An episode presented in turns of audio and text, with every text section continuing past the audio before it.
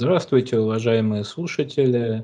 Э, мы продолжаем наш разговор о Первой мировой войне в контексте, так скажем, истории ВКПБ, истории большевизма. А, я напомню, в предыдущем выпуске мы говорили о экономических причинах, о политике протекционизма, о, так скажем, краем затронули по касательной межнациональные отношения. Сегодня мы будем говорить о политической части и затронем, наверное, вопрос э, военный, если успеем, естественно, если со всем этим мы э, успешно пройдем.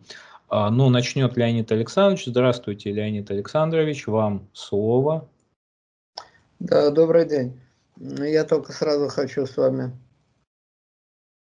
поспорить, что Э, говорили об экономических причинах.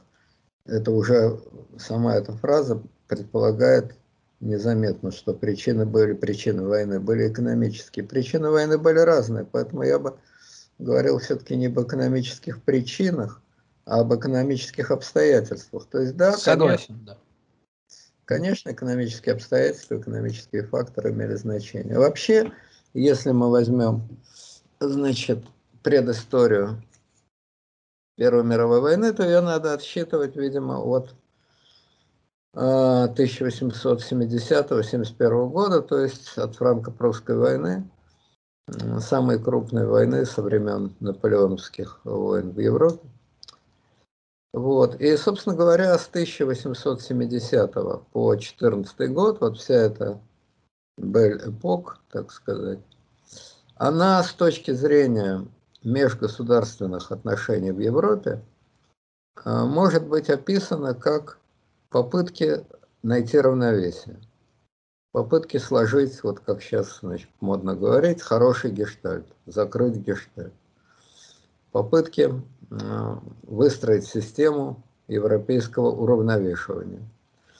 Дело в том, что ни одна страна в Европе, ну страна это вообще некая здесь неудачная формула – ни одно правительство в Европе, ни одно правительство в Европе э, с 1870 по 1914 год не имело сознательной цели воевать и кого-то захватить. Этим оно, между прочим, этим ситуация, между прочим, резко отличалась от э, ситуации наполеоновских войн. Вот когда были наполеоновские войны, и войны Великой Французской революции с 1789 по 1815 год. 26 лет Европа практически с малыми очень перерывами сотрясалась одной огромной войной. Значит, там у этой войны были причины идеологические. Французская революция, у нее не было цели, пролетарии всех стран соединяйтесь, но невольно она, конечно, выступала как идеологический главный враг для европейских монархий.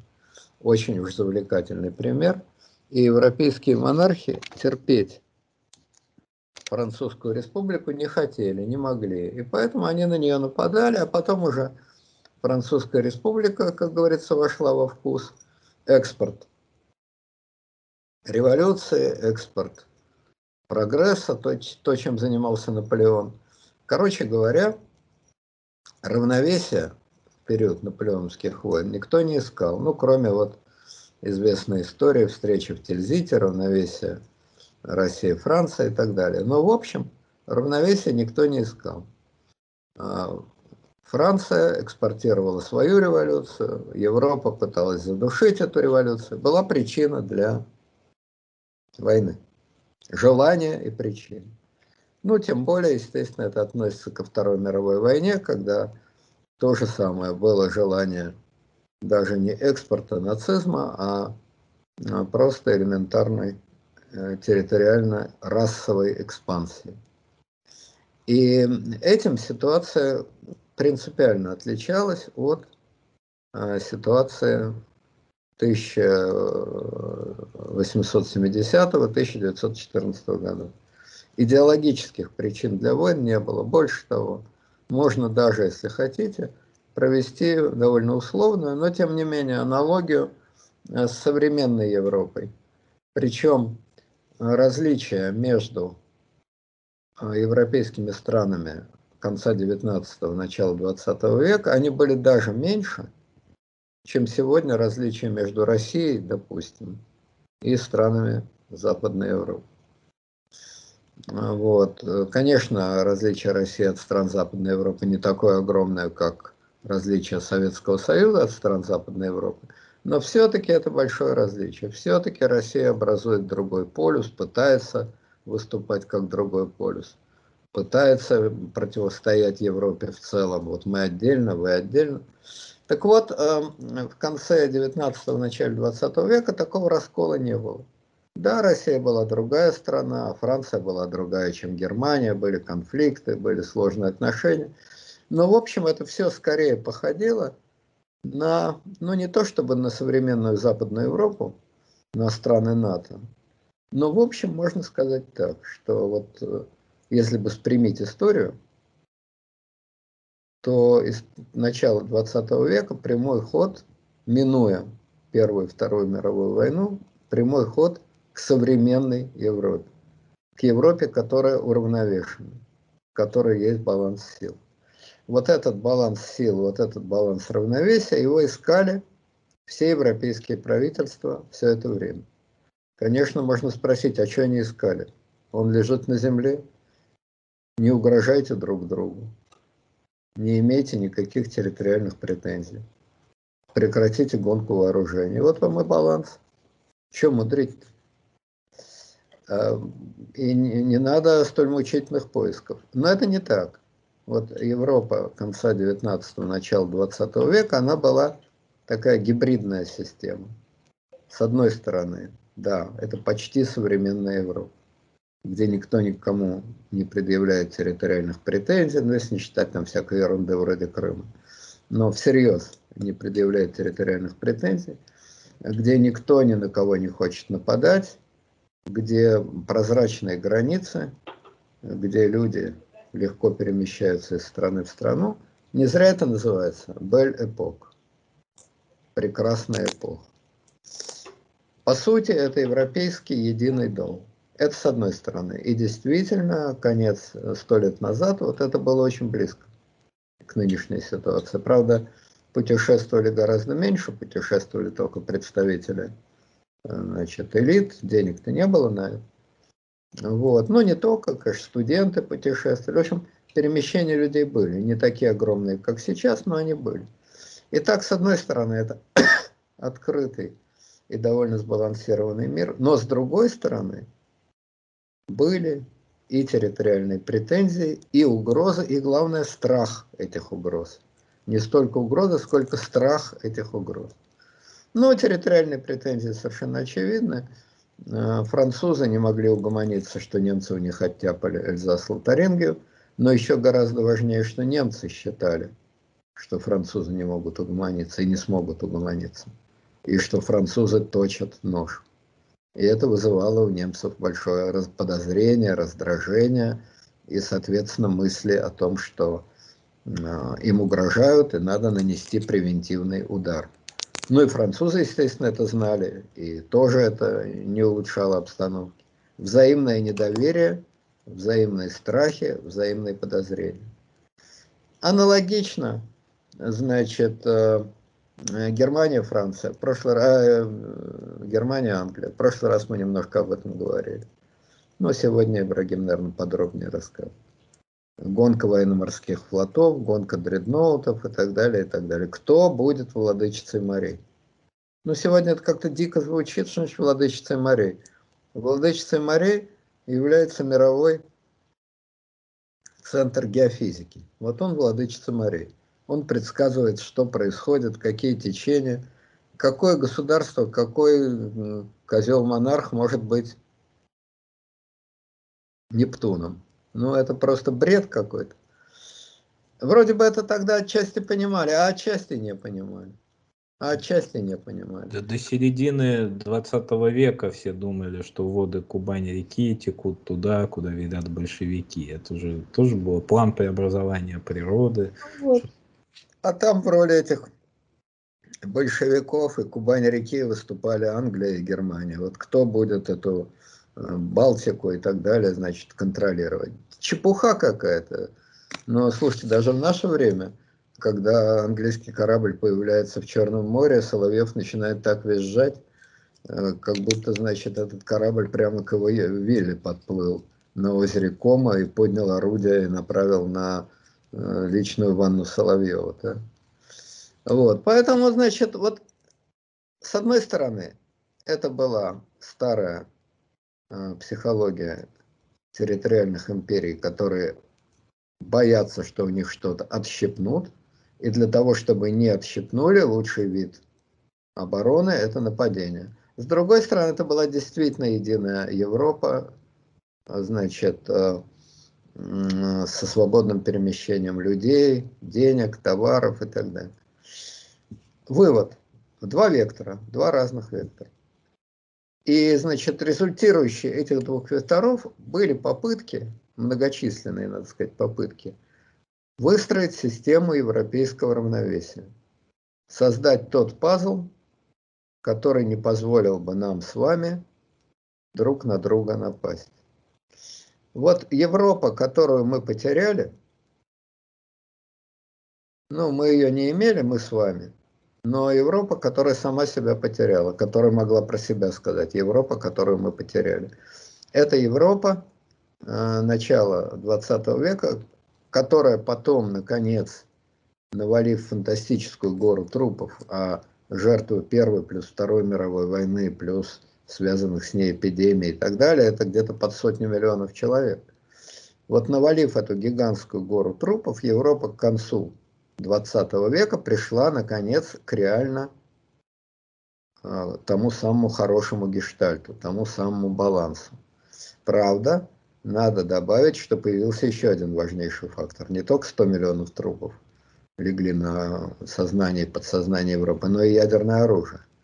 И понимание того, что следующая война будет действительно последней. В начале 20 века такого понимания не было, хотя войны страшно боялись. Страшно боялись.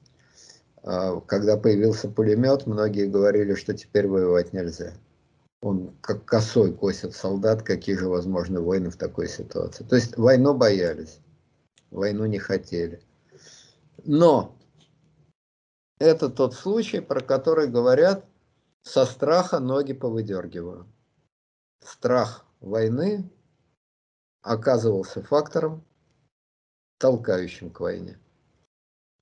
Если, еще раз повторяю, войны наполеоновские и войны гитлеровские двигались не страхом войны, не страхом, а, значит, э, перед нападением врагов и желанием превентивной обороны, ничего подобного. Это были мессианские, экспансионистские, идеологические войны. Это была та самая суперпассионарность, о которой писал Гумилев под влиянием большевизма. Вот он досмотрелся на большевиков, был потрясен и, значит, выразил это свое потрясение словом пассионарность. Вот если, значит, те войны были пассионарными войнами, то период э, с 1700, 870 э, по 1914 можно назвать периодом и хочется, и колется, и мама не велит. И хочется мира, и не получается его сбалансировать так, чтобы никому не было обидно, но и мама не велит драться. Вот это вот такая, как мне кажется, политическая диалектика этих быстро склад, ну не быстро, но складывающихся гештальтов, складывающихся пазлов. Они складываются, они тут же разрушаются – они опять складываются. И вот такая вот катавасия идет все время. Но и последнее к этому надо добавить, что правительство во многих странах, ну в Англии, Франции, а, достаточно быстро менялись. Относительно неизменными были руководители Германии, то есть Кайзер. Сначала, значит, э, э, Вильгельм I, потом его внук Вильгельм II, там короткое время правил отец Вильгельма II, но он быстро умер. Вот, значит, кайзер Вильгельм I, потом Вильгельм II. Ну и в России, соответственно, э, Александр III, ну, Александр II не очень долго, Александр III 13 лет, и Николай II 26 лет.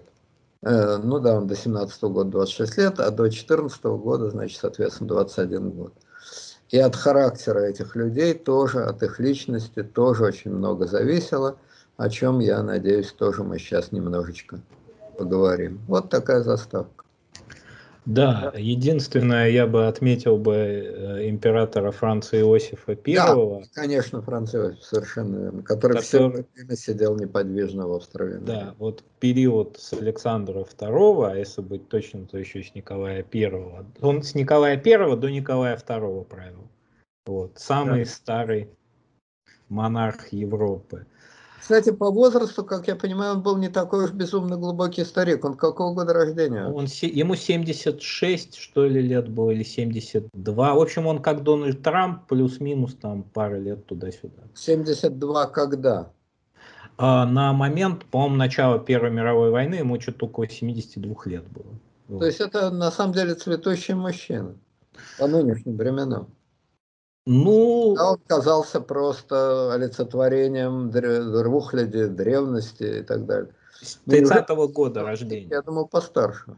30-го года рождения, он, значит, получается, 74 года ему было. Не-не-не-не-не-не. 84, я извиняюсь. Если 80... Да, года... да, 84. Ну, 84 я... другого. Это я... уже другое. Я, как настоящий математик, да, да. Вот. 84 – это дело другое. Это он в возрасте следующего поколения цветущих европейских мужчин. Мистер Байден. Э, да, это вот Байден, который отсидел уже два срока и ставит перед американским конгрессом вопрос об изменении Конституции и разрешении ему идти на третий срок. Это вот как-то так. Да, и Нил Армстронг выносит эту инициативу. Да. Хорошо, вернемся, так скажем, во вторую половину XIX века, а, начнем, пожалуй, э, с союза трех императоров. Вот союз трех императоров – это, так скажем, политическая конфигурация власти в Европе а, на вот этот момент э, объединения Германии, а, объединения Италии. Я напомню, в 1871 году Бисмарк объединил 36 прусских курфюршеств в одно государство, примерно то же самое – в Пьемонте сделал Гарибальди. Вот сразу скажу, что североамериканские Соединенные Штаты и Япония, так скажем, не участвовали особо в европейских делах, потому что они вообще ни в чем не участвовали, а, просто по причине того, что у североамериканских Соединенных Штатов была настолько могучая армия, что больше ее армии была, например, армия Черногории там, вот, и так далее. То есть Соединенные Штаты вообще никакого интереса к Европе не испытывали, а в Первую мировую войну они вообще в 1917 году вступят. То есть Соединенных Штатов не существует как, так скажем, военной силы, но существует как мощная экономическая сила.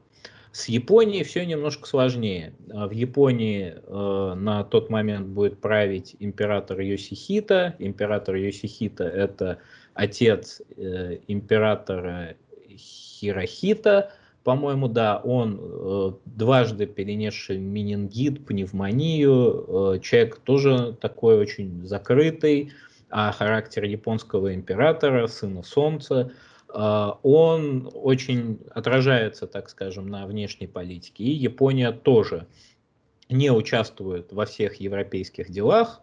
Единственное событие, которое для Японии будет центральным, два центральных события, это русско-японская война, которая, благодаря которой они получат пол Сахалина там и э, Курильские острова, и аннексия э, Корейского полуострова. Вот, так скажем, этих по бокам мы отметаем. Ну и тем более, почему их двоих? Потому что понятно, что Соединенных, Соединенные Штаты волнуют только Японская империя, а Японскую империю волнуют только Соединенные Штаты, потому что они соседи. Этих отмели. Теперь о Европе. Европа, так скажем, конфигурировалась в тот момент э, между... Время-то уточните, в какой в тот? Вы говорите Союз императоров? 1873-74 год. То есть вот Бисмарк объединил Германию, Италия создалась, и вот возникла такая конфигурация, как Союз трех императоров. Это Союз императора Александра II, Союз императора Франца Иосифа I и Вильгельма I. Вильгельма I, того самого дедушки Кайзера, Вильгельма II, который будет участвовать в Первой мировой войне. Этот союз трех императоров, он как бы переделил Европу на сферы влияния. И этот союз просуществовал аж почти так, ни много ни мало, 11 лет. И, а, но этот союз переживал множество кризисов. И э, окончательно э, он приказал долго жить уже в 1878 году. То есть когда возникла еще одна русско-турецкая война, это та самая война там э, за ошибку, оборона Плевны там и так далее. Это мы помним эту войну по замечательным э, картинам Верещагина и так далее. Еще эта война известна тем, что появилось нежданно-негаданно такое государство, как Болгария. Вот. Появилось такое государство, как Болгария, которое, кстати, очень хорошо, э, с очень теплыми чувствами относится к России. Там улицы Софии названы там, в честь всех этих князей Дандуковых и так далее. Но вот эта э, война с Турцией за независимость Болгарии, она дала очень мощную трещину в этот союз трех императоров. То есть э, какие следствия из этого были? Первое следствие э, Бисмарк поддержал Австрию. Ой, Бисмарк поддержал, ну да, Бисмарк поддержал Австрию и Турцию. Вот. Австрия, соответственно, выступила против независимости Болгарии.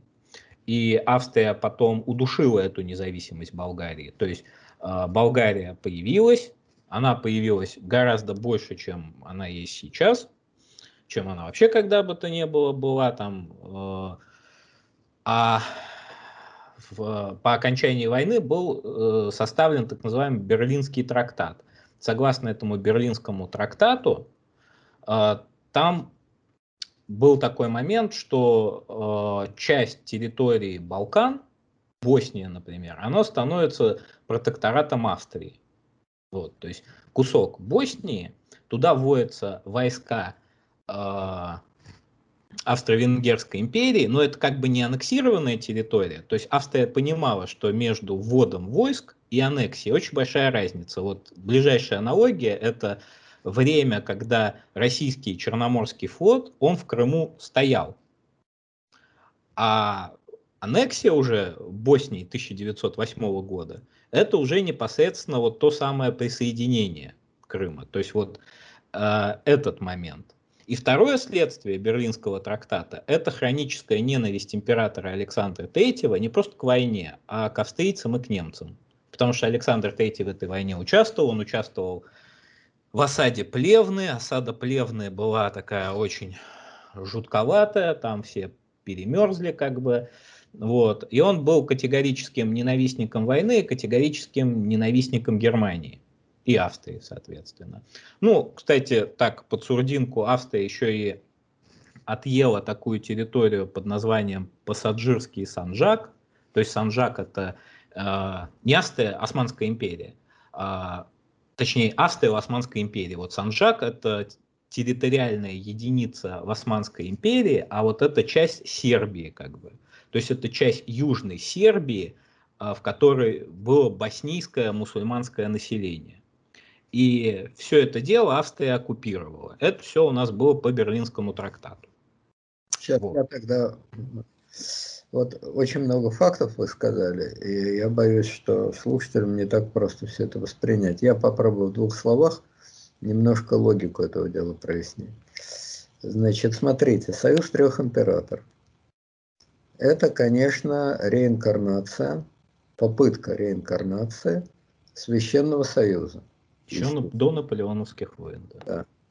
Того самого Священного Союза, который возник э, в результате победы над Наполеоном в 1815 году. И того самого Священного Союза, в котором решающую роль играл Александр I. И опять-таки Австрия в лице канцлера Австрии князя Меттерниха. Это идеологический союз, идеологический союз, э, направленный как в 1815, так и в 1873 против, ну вот как в фильме о бедном гусаре замолвите слово, вольтерьянцев проклятых, против либералов, вольтерьянцев проклятых и так далее. И все бы это было очень мило. Э, Причем, значит, но кроме того, что он против вольтерианцев, революционеров и тому подобной публики, и это все-таки союз императоров, то есть людей профессионально близких, но мы же понимаем, что такое идеологический союз. Ну вот союз Путина и Лукашенко, ну что им, нахрен они друг другу сдались? Ну это союз э, двух недоимператоров, двух чудаков на определенную букву алфавита. Идеологический союз, опять же, против вольтерианцев, против Запада, против растленного влияния Запада, той самой Франции, Англии и так далее. Очень похож. И все бы ничего бы. Но есть одна деталь, которая, собственно, все это дело и погубила, о которой только что Ибрагим сказал, я просто проясню немножко. Значит, смотрите, идеологически, идеологически, русский император германский император и австрийский император, естественно, друг к другу гораздо ближе, чем каждый из них к э, президенту Французской Республики, там, да и, собственно говоря, к английскому императору, к английской императрице Виктории, потому что она уже была... Королеве. Королеве. Королеве Виктории, потому что она уже была полукоролева, все-таки правили там, правил парламент, Дизраэля, Гладстон и так далее. То есть это идеологический союз, цементирующий в общем Восточную Европу, Центральную и Восточную Европу. Кстати, и родственники. Александр II был близкий родственник э, Вильгельма II, он был женат на его сестре, по-моему, если Первого, первого Вильгельма. А Вильгельма Первого, да-да-да. Вот, и родственники Гагенсолерны. Но, но, но, но, Идеологическую близость взорвала геополитика. Та самая Болгария. Казалось бы, ну, что Россия лезть вообще в Турцию, на черта издалась эта Болгария. Ну да, там всякие тогдашние Соловьевы и Киселевы по фамилии Достоевский и компания э, бесновались в газетенках, писали, какие турки сволочи, ну, примерно в тех же выражениях, в каких Симоняны и Бабченки рассказывают о том, какие сегодня сволочи, там русские, Бабченко или украинцы Симонян. Достоевский работал не хуже Соловьева, свое дело знал. Описывал, значит, турецкие зверства, бла-бла-бла-бла-бла-бла, все это очень мило. Ну, что лезть-то? Ну, Соловьев тоже, он беснуется на экране. Ну, и пусть все беснуются, жалко, что ли. Нет, тут была вот какая заковыка. В России набирали, имели огромную силу славянофильские идеи. Славянофильские идеи.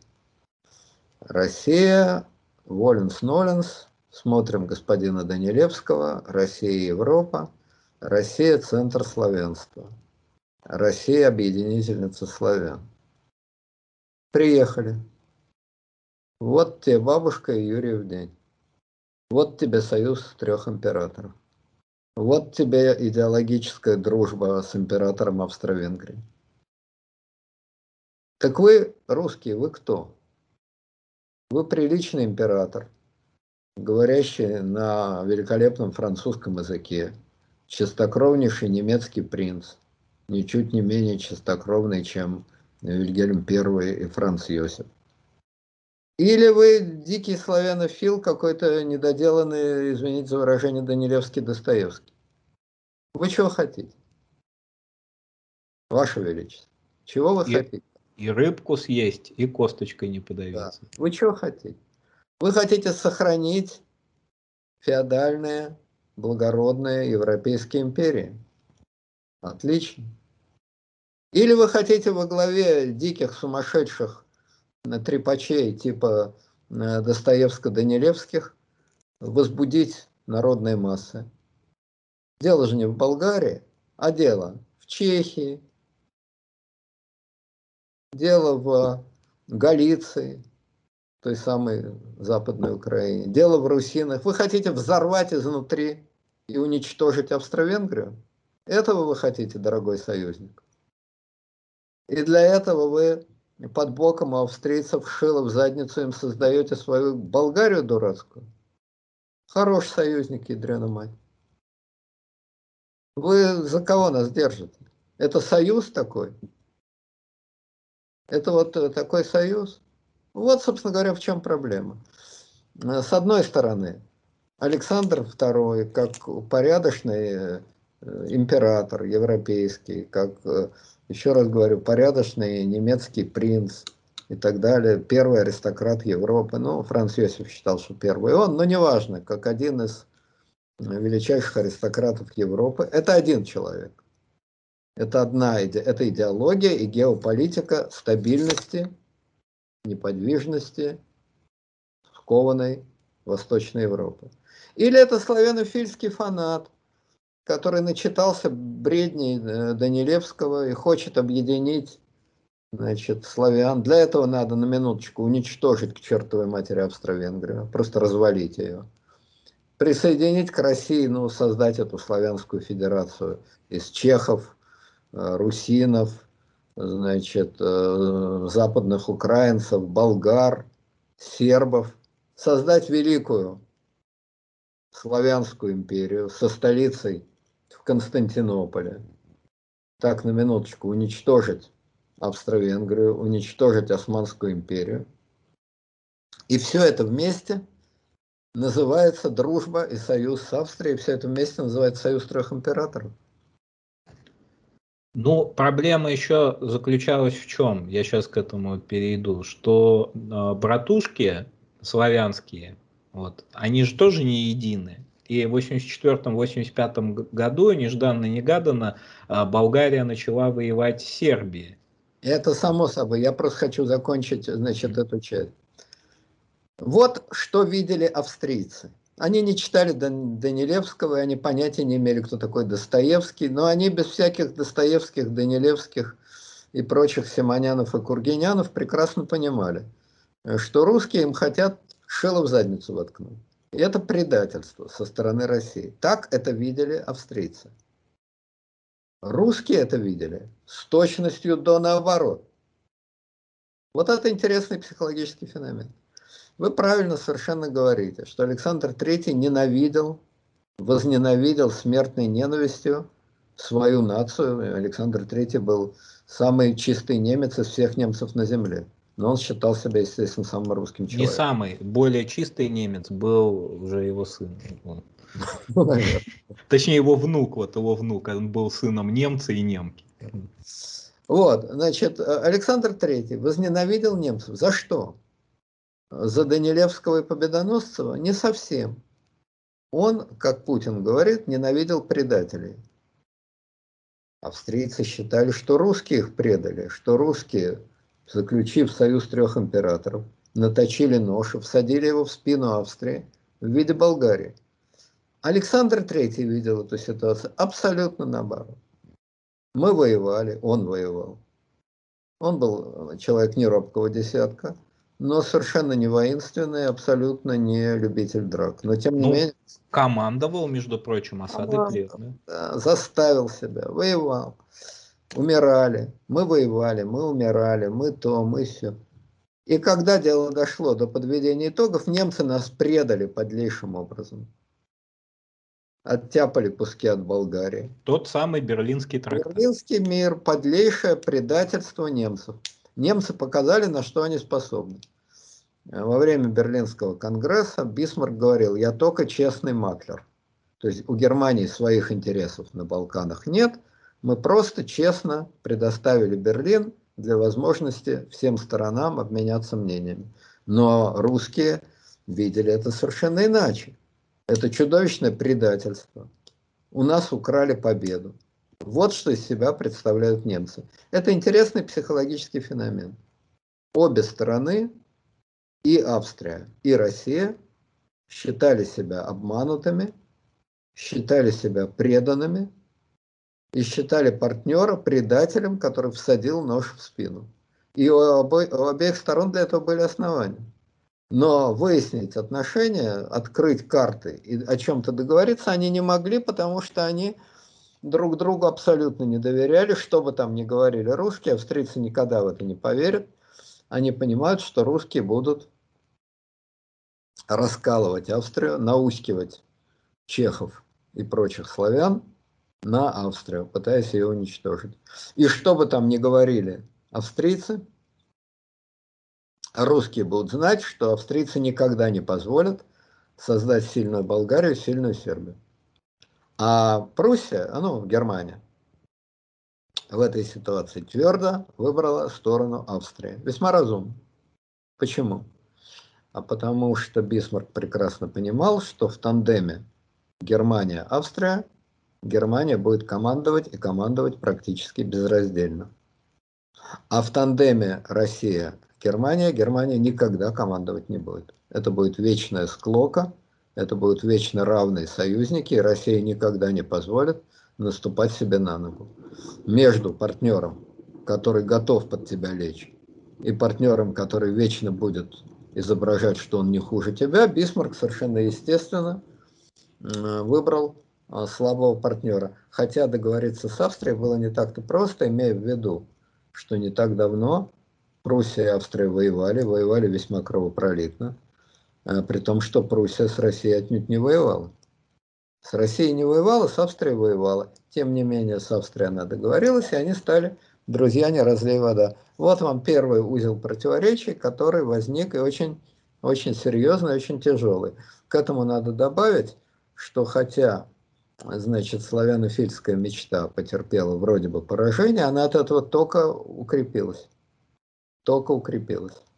Ненависть к немцам, ощущение, что немцы предатели, славянофильские идеи, это все расцвело пышным цветом после русско-турецкой войны.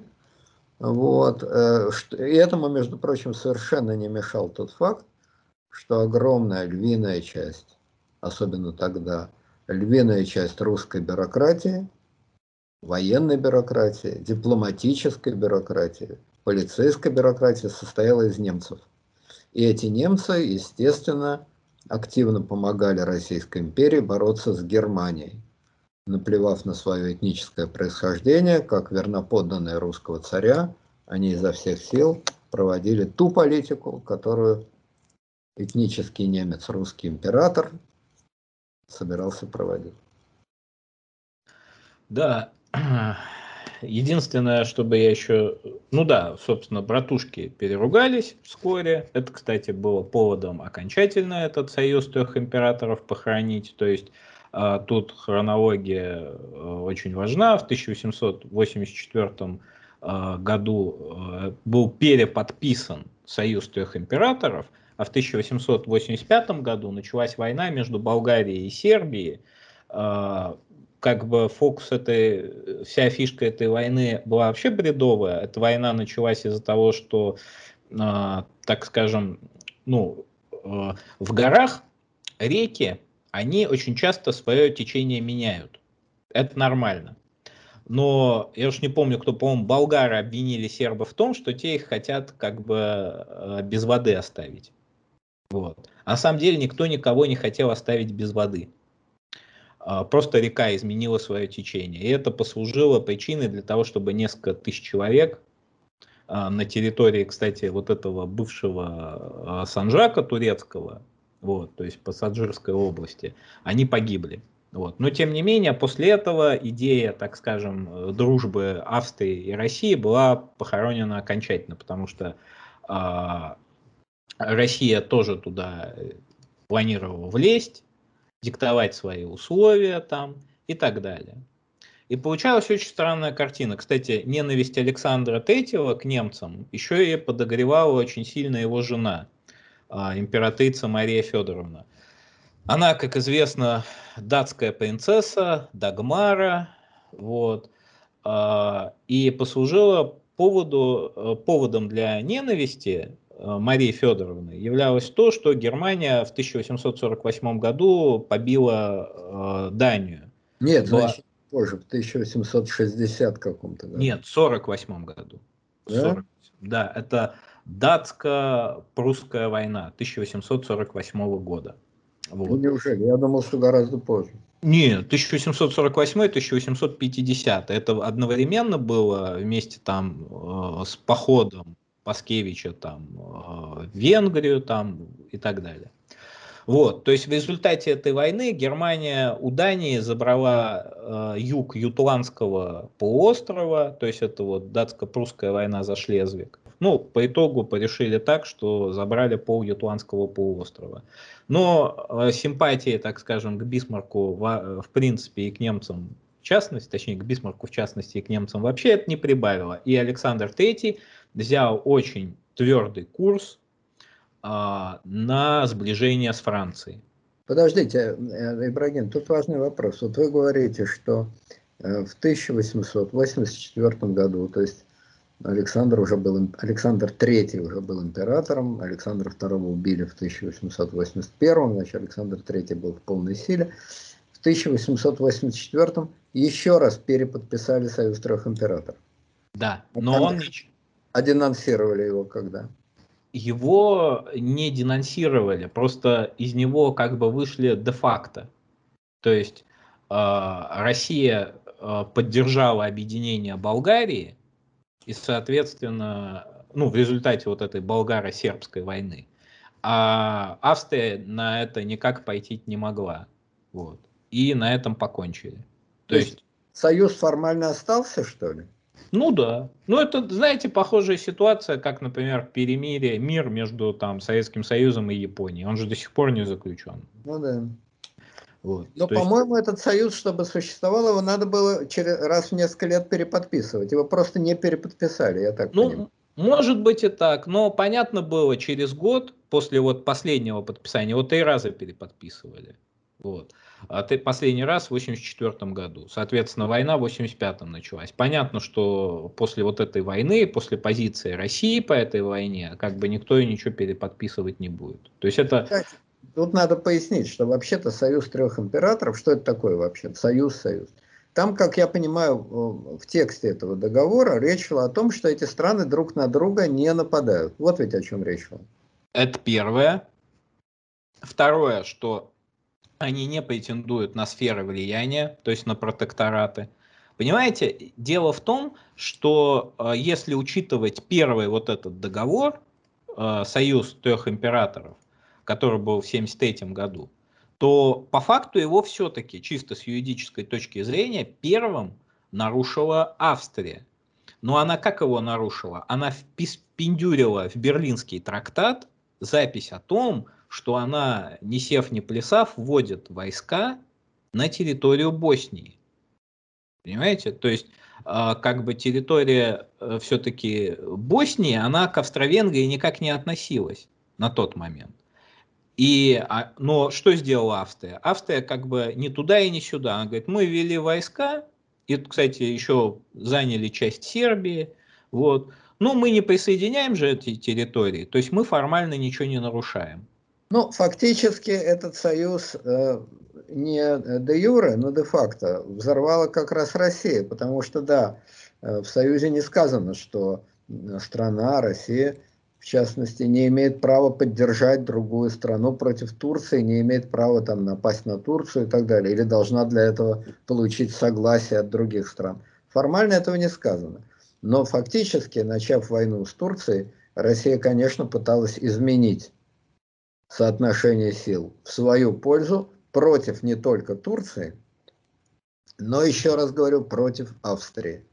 То есть фактически Австрия прекрасно понимала, что разрушение и без того полудохлой Турции – это явная заявка России на то, что она, Россия, хочет доминировать на Балканах. А доминирование на Балканах, да еще под флагом общеславянским – означало прямую смертельную угрозу для Австрии. Тут вариантов не было. Поэтому фактически этот союз нарушила Россия. Хотя формально она ничего такого не делала. Ну, это как посмотреть, видите, то, что Австрия положила как бы глаз на территорию Сербии, это же ведь тоже дело такое, как сказать, не совсем честное, ну, на территории Конечно. Боснии. Но для австрийцев вопрос, а чтобы не было славянской конфедерации, это был вопрос жизни и смерти. Ну, опять же, вот смотрите, видите, вот логика какая. Что сделала, давайте посмотрим, что я чуть-чуть забегу вперед, чтобы было как бы наглядней. А как Австрия все-таки аннексировала Боснию? Австрия аннексировала Боснию очень весело. Был такой министр иностранных дел Извольский России, который, по-моему, в 1908 году это дело было. Он на встрече с австрийским министром иностранных дел, они порешили как? Что Австро-Венгрия включает Боснию в свой состав, аннексирует Боснию. Вот. Но в свою очередь Австро-Венгрия очень доброжелательно относится к тому, ну, будет пытаться, там такая туманная формулировка, чтобы Турция открыла Босфор и Дарданеллы для э, русских кораблей. Что вышло по факту? Военных. Из... Да. А, по факту вышло следующим образом, что Австро-Венгрия аннексировала а, Боснию, а Османская империя сказала, а ничего, что вы тут наш канал, наш Босфор и наши Дарданеллы тут поделили э, без нас. Пошла-ка Россия к черту. И получилось, что Россия отдала Боснию и осталась и без Босфора, и без Дарданелла. И, кстати, вот вы говорите о Данилевских и Достоевских. Больше всего, как вы любите говорить, стучали лысины по паркету в Государственной Думе и говорили, что это вторая Цусима, мы предали братушек там, отдали босняков там австриякам. То есть, получается как? Это такое дипломатическое шулерство. И Э, каждый пытался друг друга перещеголять вот в этом крючкотворстве. Естественно, ни о каком союзе. Нет, ну, к 1908 году ни о каком союзе речи быть не могло уже, ну, он давно умер, но... Но дернуть друг друга за нос, австрийцы и Вообще, русские... Э, немножко, значит, э, по аналогии, уже давайте сейчас мы, наверное, кончим с этими императорами, а то действительно это... Но я просто хочу сказать, что вот что такое идеология. Идеология славянофильства. Сейчас никто не вспомнит об этом в России. Ну, никто. Какие братушки? Это кто нам братушки? Это чехи нам братушки? Какая славянская федерация? Что за бред? Какой Константинополь? Но ведь эта идея не деньги, не экономический расчет, не проблемы безопасности. Все чепуха.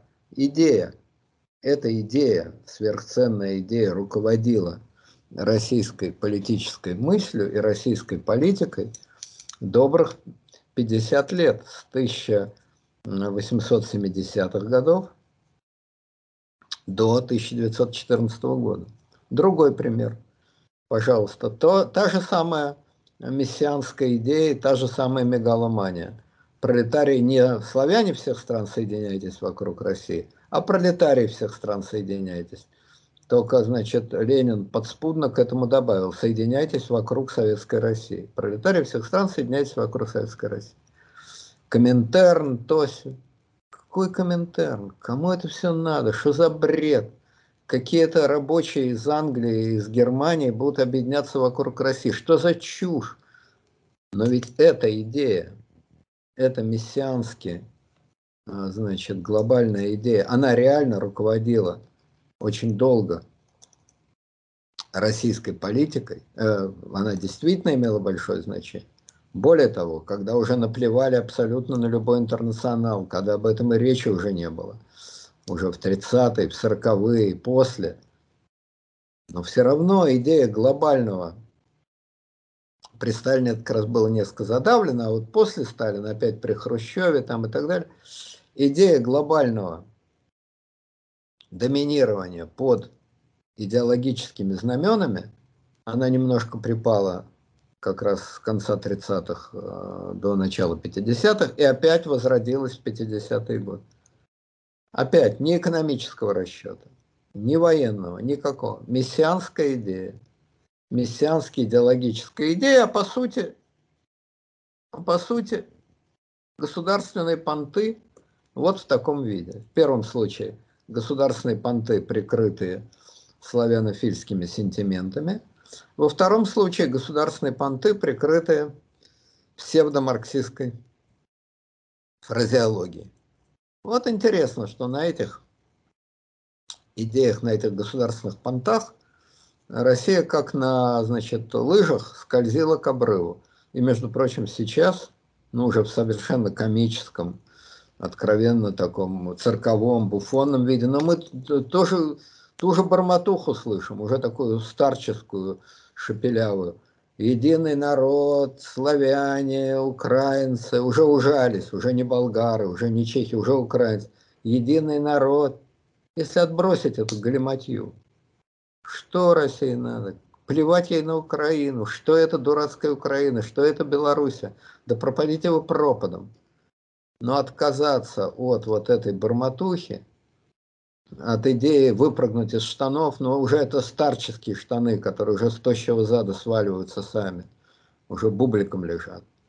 И все равно хочется из них выскочить, и все свои старческие, бессильные, значит, э, прелести кому-то зачем-то показать.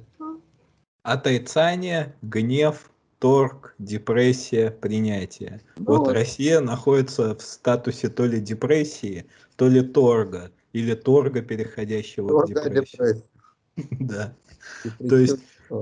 Причем торгуем, торг ни о чем абсолютно, о своих бредовых понтах. Причем размер этих понтов ужался именно с Достоевского до Соловьевского. Вот это вот, если идеи славянофильского, значит, глобального проекта, вот это вот единого славянского мира, их действительно провозглашали там Данилевский, Достоевский, ну, победоносцев на худой конец, то вот эти нынешние, эту барматуху уже под нос себе бормочут нанятые дешевки, там, трехкопеечные, э, Симоняна Кургиняны. Вот, э, так сказать, забавный путь русской мессианской идеи. Но это мы в сторону, конечно, немножко отъехали, но тем не менее. Ну, кстати, коль уж мы э, сидим в Австрии сейчас, вот, находимся географически, то еще стоит упомянуть такой важный момент, вроде такое местечковое э, дело, но Австрия, она вообще умудрилась нагадить не только России, не только поругаться с Россией в тот момент, но она еще отобрала Южный Тироль у Италии. Южный Тироль аннексировал вот это Далма, э, побережье Далмации, это южная Хорватия нынче. Вот вообще Австро-Венгрия это такой межэтнический страшный сон, с одной стороны. То есть это 36% населения немцы, это 24% населения Чехии. Чехи, только это не Австро-Чехия, это Австро-Венгрия это Австро-Венгрия, потому что мадьяры, ну, венгры, э, свое право получили, которых было значительно меньше, по-моему, в два раза их меньше было, чем чехов. А 24% чехов там были на положении вот героя Ярослава Гашика в «Сумасшедшем доме». То есть, э, а ко всему прочему, как бы суицидальная Австро-Венгерская империя еще и умудрилась отожрать как бы вот эту территорию Хорватии, то есть э, побережье Далмации. Вот. То есть получалось, что вот этот человек, сшитый из разных кусков, то есть голова у него от Германии, там шея у него от Венгрии, туловище у него от Чехии, там руки-ноги, там по мелочи от Италии, от Польши, там даже украинцы в составе были, то есть вот э, территория э, Галиции и Волыни, как бы они их называли там русины-католики, то есть жителей.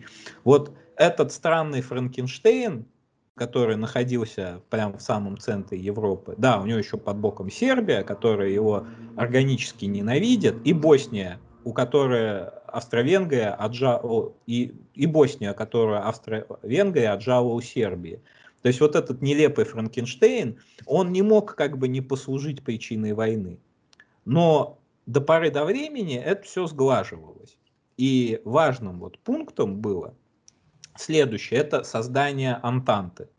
То есть Александр III э, от большой горячей любви и к австриякам, и к немцам развернулся на 180 градусов. И в 1891 году он подписывает с Французской республикой торговый договор. А к нему уже через год подписывается секретная военная конвенция – вот, это основа того самого, что по-французски называется «entente cordiale», то есть э, сердечное согласие.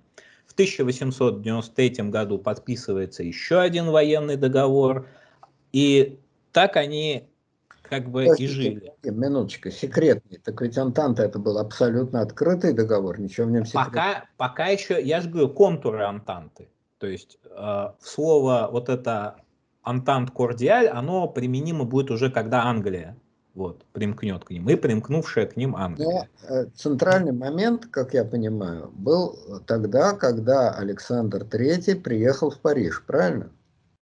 Да, и под Марсельезу шапку снимал. Да, это вот в каком году было?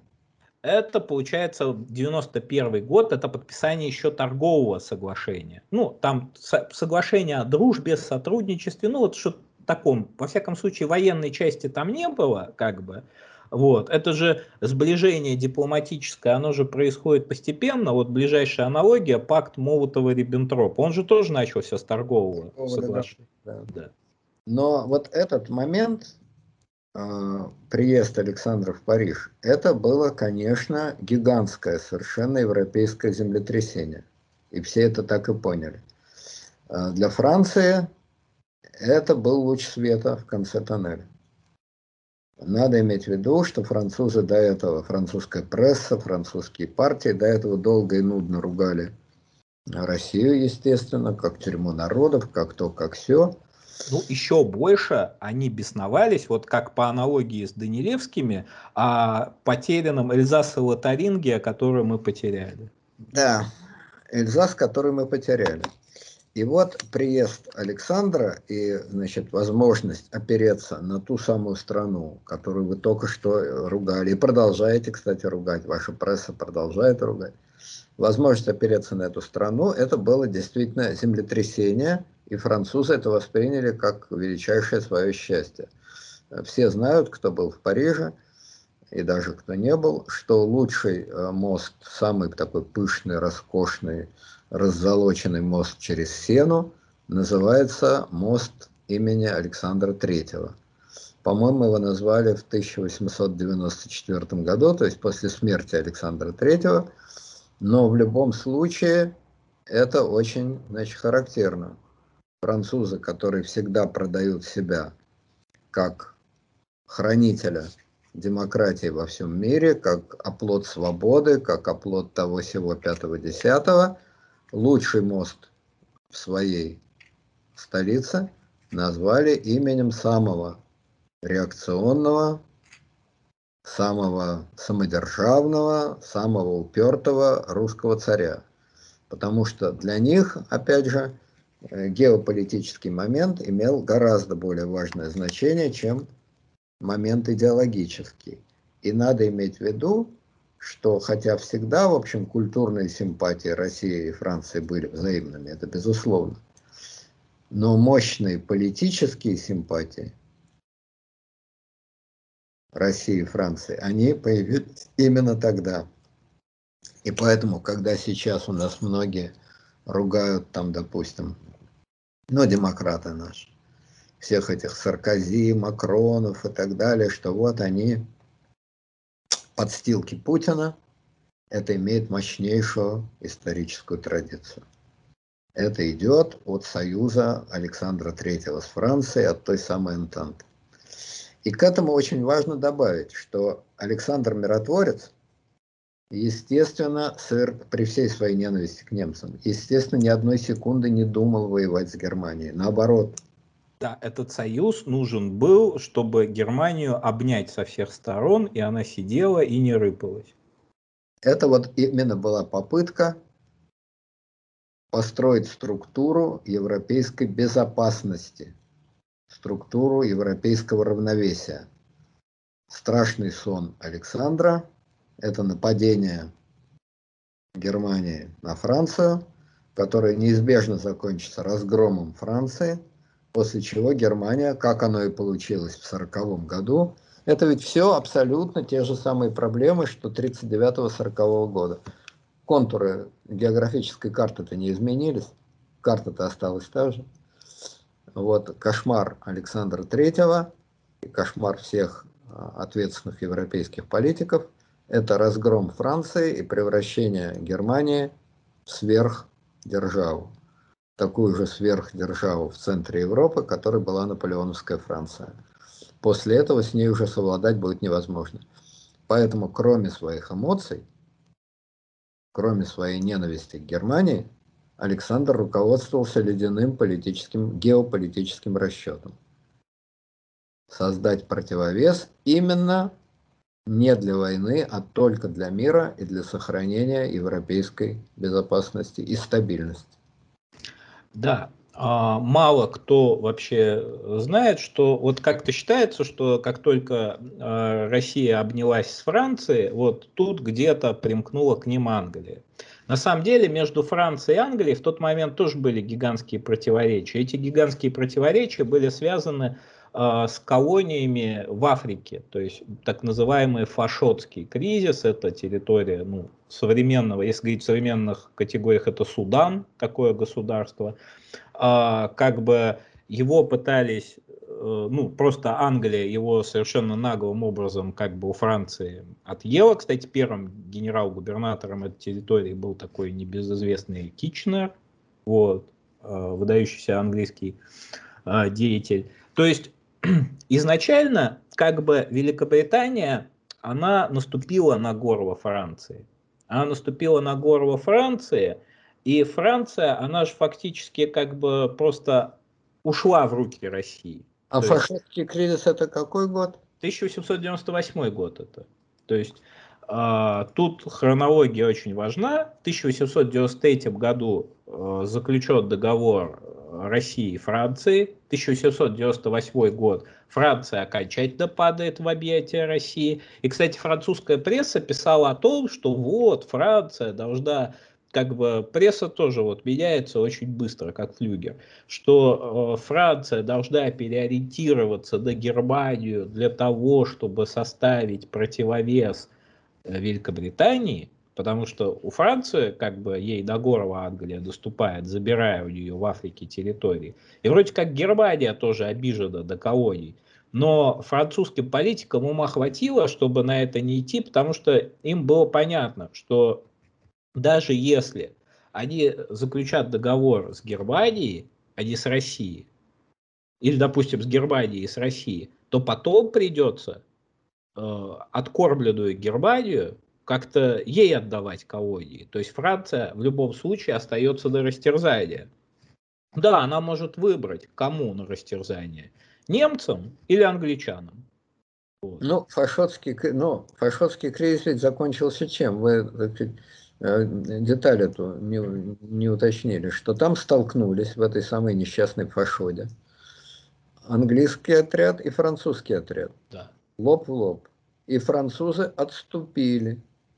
И поджав хвост ушли. И англичане полностью этот самый Судан нынешний захватили. Это опять ну, же... Не полностью Судан, кусок Судана. Ну, вот. тот самый. Это опять же, понимаете, вот для современного, значит, зрителя это звучит какой-то бред сумасшедшего. Зачем? Кому это надо? Но тут я возвращ... могу только вернуть зрителя к своему любимому Тому Сойеру. Это первая глава Тома Сойера – где мальчик прочертил э, пальцем линию на песке и сказал, что как только ты перейдешь эту линию, я тебя вздую. И Том, естественно, в ту же самую секунду э, перешел эту линию. Это вот чисто, это не экономика, это не безопасность, это чисто понты. Это чисто государственные понты, которые руководят всеми государствами всегда. То, что называется национальная гордость, национальная самоидентификация – национальная там самооценка и так далее, и так далее. И англичане французов унизили и опустили. Но, как вы совершенно правильно говорите, между англичанами и немцами французы все равно должны выбирать англичан. Почему? Потому что они знают точно, что англичане уж точно после Столетней войны Париж оккупировать не будут при, в любой ситуации. А немцы очень даже. Да, но тут, кстати, Германия долго времени теряла, и в 1904 году наступила э, на горло э, Франции именно за марокканские колонии, то есть это так называемый таджерский кризис. И получается, что, э, как сказать, Францию, ее как бы с одной стороны, ей на горло наступает Великобритания, с другой стороны, ей на горло наступает Германия. И есть одна Россия, которая только что получила по морде как бы в русско-японской войне. Вот так это союз как бы получивших по морде, то есть э, Российской империи и Франции, э, вот такие два друга по несчастью получились. Но к этим же друзьям по несчастью как бы Великобритания, она же тоже время не теряла. И когда немцы доступили до горла французам после э, Англии, Англия подумала, а что бы нам не примкнуть к Великобритании, потому что, о боже мой, Германия как бы наш самый главный союзник. И в 1904 году Англия заключает э, соглашение с Францией. Вот, Англия заключает... Германия наш самый главный не союзник, а наш самый главный противник. Да, противник. То есть британцы поняли, что как бы Францию можно бить со всех сторон, но в конечном итоге наш самый главный враг это Германия. И в 1904 году они наконец-то примкнули. А, было подписано а, франко-английское соглашение, а в 1907 году, это уж совсем была сенсация, а, подписано было англо-русское соглашение. Это зная то, что Англия и Российская империя это исторические противники, враги, как бы а, Англия вот три года назад нагадила Российской империи в русско-японской войне. То есть фактически поддержала финансово, она стояла за Японией в этой русско-японской войне. И вот такая... По тексту, вот подписанное соглашение, а все-таки что в этих соглашениях-то было? А, это все военные союзы. То есть 1904 год этот союз гарантирует, что в случае нападения на Францию а, Англия вступается за Францию. Хотя, кстати, немцы в это не верили, например. Вот. То есть немцы не верили в то, что э, начав войну с Францией, как бы Англия э, за них вступится. Но правильно не верили в какой-то степени, потому что Англия вступилась не за Францию, а за Бельгию. вот, я забегаю вперед. Но в договоре а, это было черным по белому написано, что в случае да, нападения на Францию. Да, то есть вот эта э, Антанта единая 1907 года, а на чем строится? На том, что нападение на одного означает нападение на всех, вот, а, что война ведется до победного конца, это мы, это я забегая вперед, скажу, что это очень важный пункт, потому что Владимир Ильич Ленин на это немножко по-другому смотрел, когда Брестский мир заключал. То есть э, основные два пункта. Первое. Нападение на одного означает нападение на всех – э, война ведется до конца, до полного разгрома. Назад дороги нет. Но тут тоже все не так просто. Значит, надо иметь в виду, что а, одновременно, вот вы говорите, для англичан было ясно, что немцы их главные враги. Ясно, да не слишком. А, был такой момент, это 1898 год. Уже подписано русско-французское соглашение, уже развалился союз трех императоров – и в это самое время англичане, а конкретно а, Джозеф, по-моему, Чемберлен, если я не ошибаюсь по имени, Джозеф да, да. Чемберлен, это тогда, он занимал невысокий относительно пост, по-моему, был министр колонии в правительстве, если я не ошибаюсь. Да, министр. Пытается устроить весну с Германией. Это назывался период англо-германского замерения. Чемберлен ведет переговоры. Это все опять по аналогии очень похоже на то, что будет через 40 лет, 1938 год, когда сын этого Чемберлена, премьер-министр Невил Чемберлен, будет пытаться налаживать отношения опять же с Германией, только не с кайзеровской Германией, а с гитлеровской Германией. Вот. Но опять же, я говорю, ну карта-то не изменилась, страны-то остались те же самые. И вот, значит, Джозеф Чемберлен, он ведет переговоры в Берлине, э, в Берлине, в Лондоне с э, английским послом, челночная дипломатия, посол летает в Англию. А? С немецким. Не понял. Немецким послом. Немецким послом, да, с немецким послом. А посол ездит, значит, в Берлин, посылает телеграммы. О чем идет речь? О нескольких вещах. Ну, во-первых, между Германией и Англией к этому времени шла пиар-война. Примерно такая же, как пиар-война между, сейчас вот между Россией и Англией. Ну, по большому счету, похоже между Советским Союзом и США, вот можно так Ну, сказать. да, можно и так сказать. Английская пресса, она не столько напирала на внутреннюю ситуацию в Германии, сколько на то, что Германия представляет смертельную угрозу для Англии и так далее, и так далее. Английское общественное мнение было страшно возбуждено против э, Германии. Английское общественное мнение – это отнюдь не население Англии, большинство населения там мало интересовалось, но это вот элиты, это продвинутый класс. Прекратить войну в прессе, а, прекратить морское соперничество. Может быть, потенциально подписать какой-то договор, который к чему-то обязывает. Вот предложение англичан. Немцы не очень торопились э, идти англичанам навстречу. Надо сказать, что, кстати, немцы не то чтобы не торопились идти навстречу, они начали сближение э, в 1905 году э, с Россией. То есть, как это, бы... Это потом. Там mm-hmm. был еще такой пикантный момент. Там два вот я хочу пикантных момента отметить. Значит, а, э, в России только что молодым императором стал а, Николай II. И вот Вильгельм в 1898 или 1899 пишет Николаю письмо, в котором он прозрачно намекает, что Англия пытается продать Россию, сделать ее разменной картой. То есть, дорогой Ники, англичане делают Германии предложение о союзе, о сотрудничестве.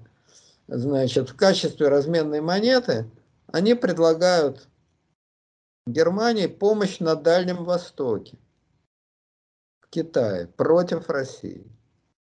И вот, значит, э, молодой император э, Вильгельм пишет молодому императору Николаю, что вот э, англичане пытались меня сторговать, за твоей спиной сторговаться со мной,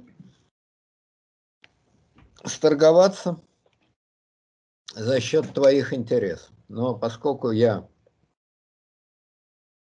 значит, для меня интересы России, которые мне завещаны моим дедом, дружба с Россией там и так далее, и так далее, это все священно, туда-сюда, то я, конечно, на эти английские уловки не пошел, и вот тебе, значит, об этом сообщи. И надо сказать, что Николай, которого принято считать дураком, там, э, значит, э, неудачливым любовником Поклонской, достойным этой самой Поклонской и не более того. А, повел себя отнюдь не как господин Поклонский. Вот она бы так едва ли смогла написать. Он очень вежливо, большое тебе спасибо за заботу. Пикантно, что англичане пытались только что со мной сторговаться за твой счет. И предлагали мне союз с ними за счет твоих германских интересов на том же самом э, Дальнем Востоке. Но Хотя по... Витта уговаривал его пойти на сближение с Германией все-таки. Да. Но поскольку для меня, так же как для тебя, интересы, то есть он фактически по форме, полуиздеваясь, отвечает Вильгельму. А э, по сути он говорит, что зря ты пытаешься меня поссорить с англичанами, не на такого дурака ты напал, если ты думаешь, что рассказывая мне об английском коварстве, ты, значит, возбудишь во мне сильные эмоции и толкнешь меня к себе, то ты ошибаешься. Я равно удаленный от вас и от них. И все эти игры мне совершенно, так сказать, понятны и напугал, удивил и напугал. Проверить, какие конкретно предложения делали англичане э, Николаю, и делали они их вообще, или это всего лишь разводка Вильгельма, так до сих пор, как я понимаю, историки дипломатии и не смогли. Но я еще раз прошу обратить внимание, что вот все это словоблудие, мы, значит, учтем ваши интересы, мы учтем ваши интересы. дружите с нами, не, дружите с вами.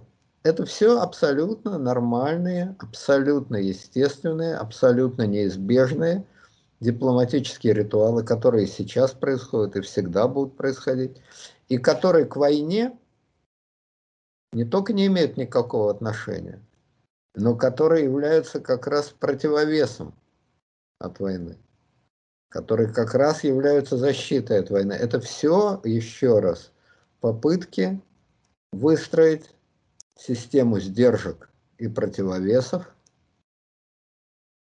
ту самую систему европейского равновесия, ту самую систему хорошего европейского гештальта. И не более того, это отнюдь не преамбула к тому, чтобы напасть друг на друга. Никто не хотел воевать. Все хотели еще раз выстроить вот эту систему сдержек и противовесов. Просто учитывая а, взаимное недоверие,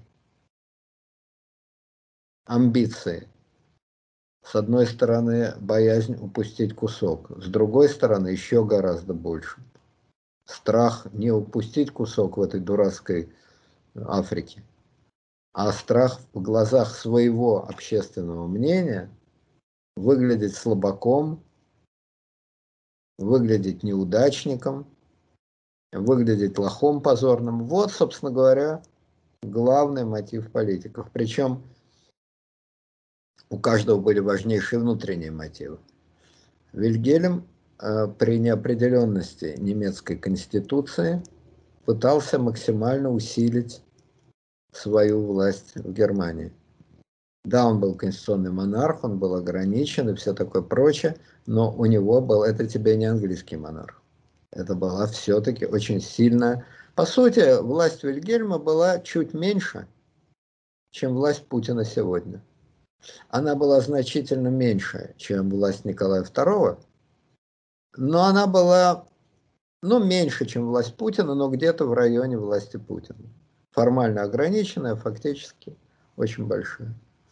Вот. К этому надо добавить э, очень тяжелые личные особенности Вильгельма. Вильгельм, конечно, не Наполеон, и уж тем более не Гитлер, естественно. Но Вильгельм был нарцисс, мегаломан. А у него была мания величия, вне всякого сомнения. А кроме того, он очень сравнивал себя не с Наполеоном, но со своим дедушкой. Дедушка объединил Германию. А что сделал я? А что сделаю я? Какие великие исторические события сделаю я? И это накладывало отпечаток. Поскольку ничего реально сделать он не мог, то он без конца интриговал на международной сцене интриговал, ну вот в стиле современного Путина. Пытался то с одними, то с другими. При этом искренне считал, что он рыцарь без страха и упрека, а интригуют совсем другие и пытаются разводить совсем другие. Я вот в связи с этим хочу такой интересный эпизод привести. Значит, а, э, что вот, значит, э, в 1908 году в Германии разразился грандиозный скандал и международный скандал. А дело вот в чем. Этот самый Вильгельм был в Англии и общался там с каким-то своим знакомым. Значит, какой-то там, черт его знает, эм, полковник Стюарт Уортлей. Ну, кто сейчас слышал об этом?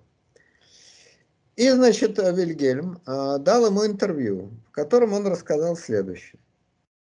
В этом интервью, проникнутым стремлением убедить англичан в необходимости изменить свое отрицательное отношение к немцам, содержались такие высказывания. Кайзер говорит, что в свое время он не позволил России и Англии, э, России и Франции, России и Франции, до последней крайности унизить Англию. Что это он разработал для Англии план войны с бурами. А Германия строит флот не против Англии, а с замыслом использовать его на Тихом океане то есть против Японии. Вы знаете, вот когда я это все, ну, тут же это напечатали, разразился... Тут грандиоз... надо пояснить, что была такая англо-бурская война 1900 года, территория буров, это вот такое государство марионеточное строили, как Трансвааль оно называлось, в общем, это, короче, Африка. Угу. Кстати, в этой войне э, русские очень горячо сочувствовали бурам против англичан. Да. Ну, и кстати, вот... там прославился молодой лейтенант Уинстон Черчилль, герцог Мальборо. Да. А с другой стороны, прославился, менее прославился, но воевал Гучков, который поперся воевать с бурами против англичан. И вот эта песня «Трансвааль, Трансвааль, страна моя, ты вся горишь в огне», она была в России очень популярна. Вообще война а, буров против англичан – в России в начале 20 века была почти так же популярна, как война в Испании против фашистов, против немцев и так далее. Ну вот, но эти высказывания Кайзера, которые были напечатаны с его ведома, он поддержал эту публикацию, о том, что он разработал для англичан план войны с бурами, что он не позволил значит, э, России и Франции крайне унизить Англию.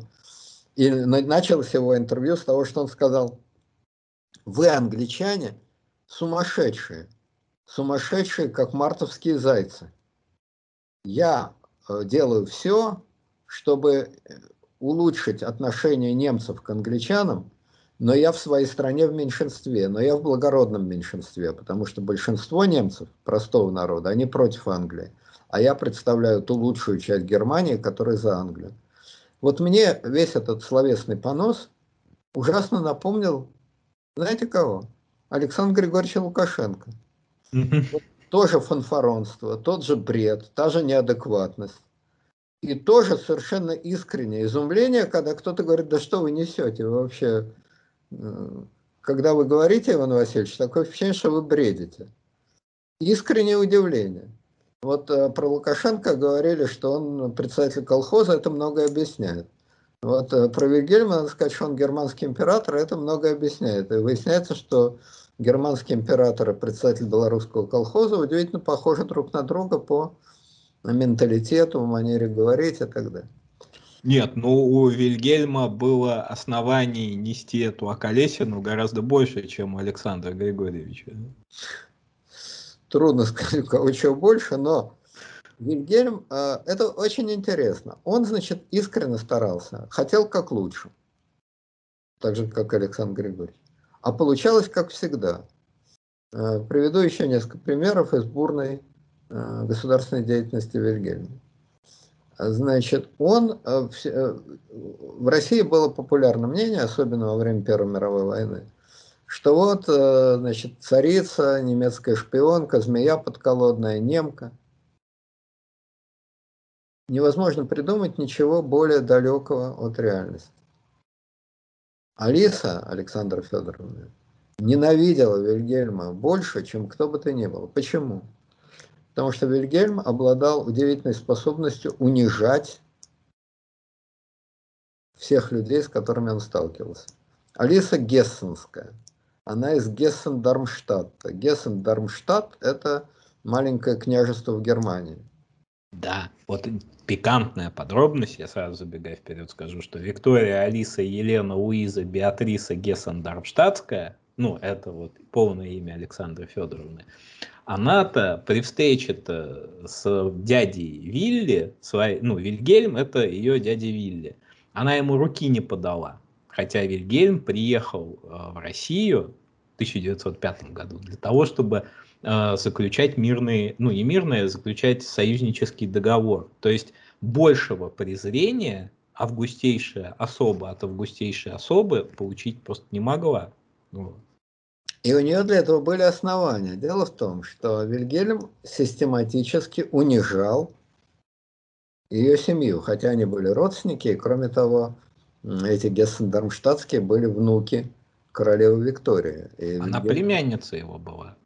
Она племянница Вильгельма, и она внучка королевы Виктории. Она, собственно, Вильгельм, даже до того, как она вышла замуж за Ники, она уже была фигура не последняя в Германии. Э, Вильгельм страшно унижал их семью. Например, такой известен анекдот. Ее брат Филипп Гессен-Дармштадтский. Очень хотел получить, ну, он принц, но такой, значит, сам этот Гессен-Дармштадт, такой захудалый довольно княжество. Очень хотел получить некий высший орден в Германии, ну вот как в России там орден за заслуги перед Отечеством первой степени. Ну, Андрей Первозванный. Андрей Первозванный. Это орден Черного Орла, высший немецкий орден. И Вильгельм в присутствии людей ему сказал, я знаю, что ты хочешь получить Черного Орла, я тебе дам Черного Орла, если ты ответишь на вопрос. Когда гусар садится в седло, он какую ногу сначала в стреме ставит, левую или правую? Это было грубое издевательство. То есть он хотел всем показать, какое ничтожество этот Филипп, которому орден давать вообще не за что, только за ответы на издевательские бессмысленные вопросы. Вообще слева же вроде, да? Я вот не, не так много в своей жизни вот был. Если вы угадаете правильно, то у вас есть шанс на черного орла. Уважаемые слушатели, кто я немножко умею ездить верхом, но кто более опытный, напишите, пожалуйста, в комментариях, с какой ноги. Я вроде как с левой залезал, но меня особо никто этому не учил. Черный орден Черного Орла исчез вместе с э, Германской империи в 18 году. Но сами знаки этого ордена, это все бриллианты там сплошные, они, значит, до сих пор высоко ценят. Ну, я жду, да, свой орден. Вот, значит, э, Вильгельм известен другими высказываниями. У него был адъютант, э, граф Эйленбург, про которого немецкая пресса так осторожненько, но намеками, явными намеками писала, что Эленбург педераст. Гомосексуалист. Гомосексуалист. И Вильгельм по этому поводу сказал, это мгновенно разошлось в прессе, если они не прекратят это писать, я прикажу кому-нибудь пойти и пристрелить эту собаку редактора. Для, значит, э, конституционного монарха это высказывание достойно, Александр, опять же, Александра Григорьевича Лукашенко, тот же самый стиль. Кстати сказать, Витте пишет, что он был, э, когда был в Германии, он был значит, на вечернем приеме, таком интимном, у Вильгельма. Вильгельм ему, кстати, дал этого черного орла из уважения к Витте. И я, говорит, был поражен отношениями Вильгельма с графом Эйленбургом. Э, граф сидел на значит, э, ручки кресла Вильгельма, э, наклонялся к нему, э, полуобнимался, они пили вино из одного бокала, я был искренне поражен такими отношениями, а императрица, заметив мое удивление подобной сценой, сказала, что это обычай немецкого двора, и многие иностранцы удивляются, но это, в общем, совершенно, как говорится, в порядке вещей, на что я поспешил, значит, Ее Величеству сказать, что в порядке, ну, в порядке. Смотрите, давайте вот в общем контексте скажем насчет гомосексуализма, потому что это важная деталь на самом Немецкие деле. Немецкие руководители государства имеют такую склонность. Ну, по крайней мере, не то чтобы склонность, не, но у них... Не, хромают они на эту ножку. То есть можно это так понять, но вот известное, значит, высказывание, опять же, Гитлера в адрес Рэма, я никогда, никогда, никогда не забуду того, что ты мне сделал. Ну, что он ему мог сделать? Из огня его вытащил? Ну, а уж Рэм был знаменитейший педераст, э, педераст двустволка на всю Германию. Короче говоря, вот но сейчас-то это как подвиг, ну, то есть как норма, как само собой разумеем, подумаешь, дело-то какое. Так а и тогда да... это было нормой. Ну и что нормой? Неофициальной нормой. Для немецких военных. Опять же, кстати, и для российских военных тоже было. Так в том-то и дело, что неофициальный, понимаете. Вид-то ты что удивился? Что это демонстрируется, так сказать, при народе в хороводе. Мало кто что делает за закрытыми дверями. Пожалуйста, но ну, в общем, я не знаю, что там было у Вильгельма с этим Эйленбургом, может, и ничего не было, и просто они были друзья-приятели. Но Вильгельм был человек активно неприятный всем, знакомым, встречным, поперечным. Он был нарцисс, он был демонстративный, у него была мания величия, он был интриган, Он врал все время. Он сам не знал, когда он говорит правду, когда... При этом у него главная, пожалуй, самая неприятная его черта – это вот мания величия, соединенная с грубым хамством. То есть, опять же, вот опять Александр Григорьевич, но никуда, так сказать, не денешься. Похожие усы. Надо сказать, что Николай II вот тоже терпеть не мог. И не потому, что Алиса капала на мозги, а просто Николай был человек совершенно другого типа. А у Николая, может, и была мания величия, это профессиональная болезнь, а, значит, император. Но Николай был крайне сдержан в своих внешних проявлениях. Вот эта демонстративность Вильгельма, это его истеричность, это его, значит, э, нахрап, экспансия в чисто внешних отношениях. Они Николая доводили до бешенства. Известно, что по-моему, это министр флота Брилев, что ли, написал, или там какой-то. А они, их яхты, яхта, значит, э, Николая, а, значит, Штандарт и яхта Вильгельма проходили друг мимо друга где-то в Балтийском море. Вильгельм послал ему такую телеграмму. Адмирал Атлантического океана приветствует адмирала Тихого океана. Э, и Николай должен был ответить какой-то вежливой, э, вежливо пышной фразой. Его это все раздражало до такой степени, что он не выдержал при своей обычной сдержанности и сказал, он просто сумасшедший. Его надо связать и отправить в палату психиатрической больницы про Вильгельма. Ну, Николай II, он демонстративно вот, э, оставался полковником лейб-гвардии Преображенского полка и это очень, так скажем, для него было важно. Во-первых, Петербургский яхт-клуб, это вот был тогдашний кооператив озера, то есть лучшие люди города собирались там. Вот. Но я бы, кстати, тут продолжил идею, о, идею, историю про гомосексуализм, потому что у меня она тоже фигурирует. И вот в каком ключе. Вот. Идем дальше по фактологии. В 1908 году Австро-Венгрия аннексировала Боснию, Эту историю я чуть Нет, раньше кстати, Мы тут э, по хронологии пропустили очень важный момент. Бьоркский Бьорк...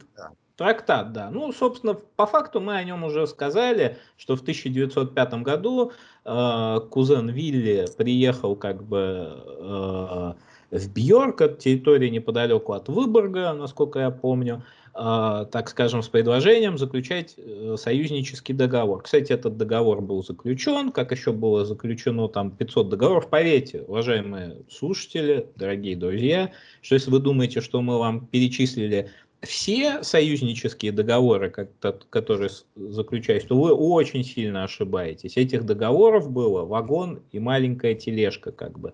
Другое дело, что все плевали с высокой колокольни на все договоры, когда речь заходила о реальных интересах. То есть, да, Россия, воевавшая с Германией, как бы, а, между прочим, воевала вот вопреки этому союзническому договору. Нет, его не ратифицировали, там вот в чем дело. Ну, его заключили, да. Его заключили. Его... Значит, Бьоркский договор, все-таки два слова скажу. Значит, Бьоркский договор а, Вильгельм предложил Николаю и фактически навязал Николаю своим нахрапом Суть договора, это действительно 1906 год, 1906 год. Суть договора вот в чем. Что Россия и Германия обязуются не нападать друг на друга, это очень хорошо. А кроме Пятый. того... А? 5 июля 5. А кроме того, если на одну из этих стран нападет другая страна, то э, та сторона, значит, э, то друг, ну, соответственно, если на одну из двух договаривающихся стран нападет третья сторона, то вторая из договаривающихся стран окажет ей помощь. То есть, попросту говоря, Россия обязывается поддержать Германию в случае, если на Германию нападет Франция. А вот Германия обязывается поддержать Россию непонятно в каком случае, потому что на Россию никто нападать не собирался. Но не Австрия же на Россию нападет. То есть Германии этот договор не стоил ничего, а Россию он подставлял страшно в отношениях с Францией. Договор был тайный. Пакт Молотова-Риббентроп. Договор был тайный. Явно противоречил обязательствам России по линии Антанты. Когда граф Ламсдорф и граф Витте. Опять же, по фамилиям вы видите, два истинно русских человека. Ламсдорф, министр иностранных министр дел. Министр иностранных дел. Граф Ламсдорф и граф Витте, как председатель Совета министров. Когда они узнали об этом договоре, они пришли в ужас и потребовали от Николая этот договор денонсировать или, по крайней мере, не ратифицировать. Это тайный договор. На самом же деле, этот договор был совсем не такой безумный, как его изображают э, в литературе, как его изображают Ламсдорф и Витте. Если бы удалось, а это была идея Витте, между прочим, очень правильная, очень мудрая идея. Если бы удалось одну единственную вещь сделать, подключить к этому договору Францию, все. Не было бы ни Первой мировой войны, ни русской революции, ни германской революции, ну, по крайней мере, в таком виде бы не было. История 20 века пошла бы иначе. Вот почему я говорю, что при всей, с одной стороны, вроде э, предопределенности, о чем потом еще, я надеюсь, пару слов сказать, масса действительно случайностей, случайностей нелепых. Почему Францию не удалось к этому договору подключить? В общем, я на самом деле читал довольно много, но ответа на этот вопрос я так и не нашел. Факт тот, что Бьоркский договор был похерен, никакого значения он не имел, Антанта осталась Антантой, а Германия осталась со своей Австро-Венгрией.